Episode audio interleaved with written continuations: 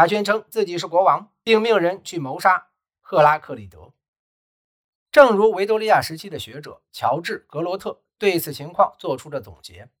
他幻想自己能像对待驯服和被动的牧犬那样对待希拉丘斯人，根据他所认为的标准决定赋予他们多少自由，还要求他们对此表示满意。公元前三五三年，在实施独裁一年多之后，狄翁遭到刺杀。他试图建立一个柏拉图理想国的笨拙尝试。使自己的城邦陷入了一场延续数年的血腥屠杀。在第七封信，这是柏拉图文集中写给狄翁的朋友和亲戚的两封信之一中，关于处理与小狄奥尼修斯的关系问题，作者煞费苦心地消除了所有关于他背叛了老朋友的信任的怀疑。他还拒绝对这两位暴君的行为承担任何责任，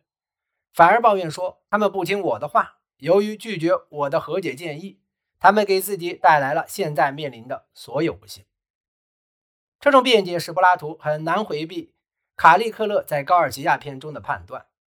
哲学家实际上对城邦的法律、公共和私人商业交易中使用的语言，以及人类的快乐和欲望都缺乏经验。总而言之，对人性全无经验，所以他们一旦开始从事公共和私人活动，就会做出傻事。可以理解，这次经历使柏拉图深感痛苦。他在第七封信中说，他对西西里岛的冒险很是厌恶。但柏拉图原则上仍认为，他关于形势的设想不受这一失败的影响，也不会被经验事实不可避免的兴衰浮沉所污染。用他自己的理论来说，他在西西里岛的冒险并不能反驳他在对话的某些最生动的段落中所表现的关于完美正义的设想。事实上，柏拉图对自己的指导思想坚信不疑，这或许可以解释他在最后的著作《法律篇》中那个令人震惊的声明：创建一个拥有正义法律的城邦的理想起点是专制统治。在固有观念的钳制下，这位深信不疑的理想主义者很难从经验中学习。对理想持有的傲慢信念，还可以解释柏拉图和他的一些弟子所共有的顽固不化和狂妄自大。狄翁和福西昂似乎都因为哲学训练和自我审问而变得傲气十足，对自我及自己政治规划的正当性满怀毫无依据的信心。实际上，柏拉图关于灵魂与社会的类比太过简单，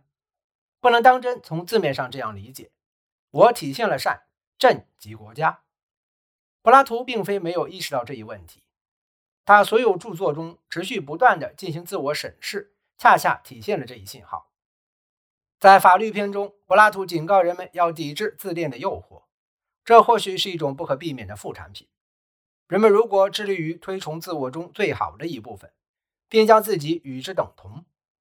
以此进行自我掌控，就会变成这样。然而，如果我们理解正确的话，对自我认识和自我掌控的追求是无止境的。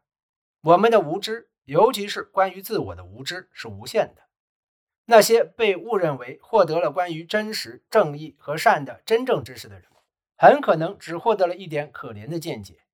因为形式独立于一切世俗的化身而存在，它或许超越了所有凡人的理解范围。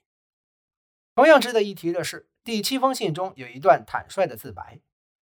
西方著作很可能是第一次出现这样的自白。